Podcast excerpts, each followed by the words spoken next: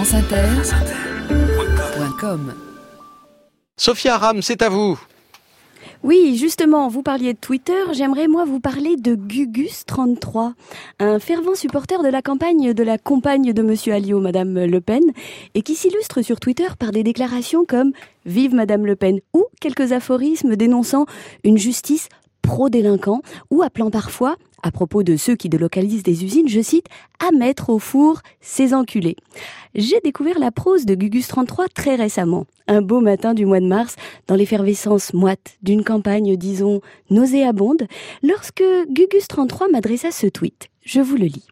Ad Sophia Aram, Profite, connasse de Bougnoul, tu n'en as plus que pour quelques jours. Même Trump ne voudra pas de toi, tu n'auras plus qu'à crever.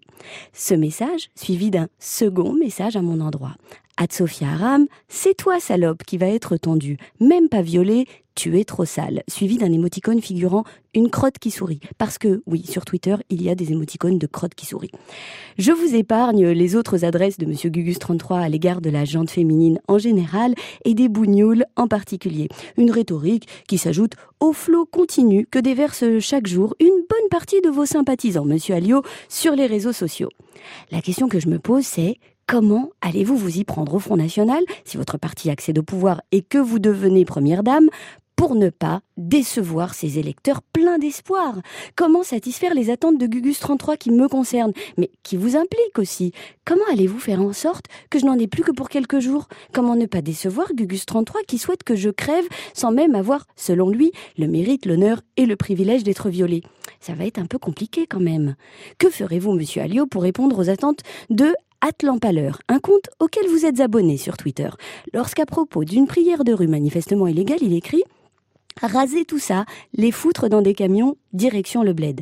La question que je me pose, c'est quelle loi vous allez pouvoir imaginer pour les foutre dans des camions, direction le bled, et répondre aux aspirations de Atlampaleur, qui a visiblement pas mal d'attentes en matière de déportation.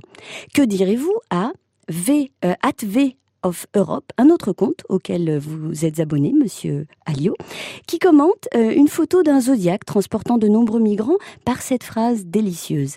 Coulez-moi tout ça, coulez et, hein, coulez-moi tout ça, c'est l'invasion, ils ne viennent pas en paix avec une colombe dans le cul. Comment faire pour couler ces bateaux? Quelle solution militaire et diplomatique la République de Madame Le Pen pourrait leur apporter? Et surtout, comment épargner ceux qui se présenteraient avec une colombe dans le cul? Comment ne pas frustrer vos électeurs si vous accédez au pouvoir? Vous imaginez leur déception quand vous leur répondrez oh, C'est plus compliqué que ça, vous savez. Euh, mettre les dirigeants des multinationales au four ne nous aiderait pas à préserver le tissu industriel. Et par quels mots allez-vous leur expliquer que pour résoudre la crise des réfugiés, vous ne pourrait pas couler les embarcations. Quand je repense au cri d'orfraie poussé par le FN dans un communiqué de presse lorsque j'avais déclaré il y a quelques années dans une chronique que j'avais du mal à faire la différence entre un gros con et quelqu'un qui pense que tous ces problèmes sont liés à la présence d'étrangers sur le sol français, je m'étais demandé à l'époque comment le FN avait fait pour reconnaître ses électeurs. Eh bien maintenant j'ai la réponse, il suffit de les suivre sur Twitter. Sophia Aram en direct des studios de Radio France à Lyon.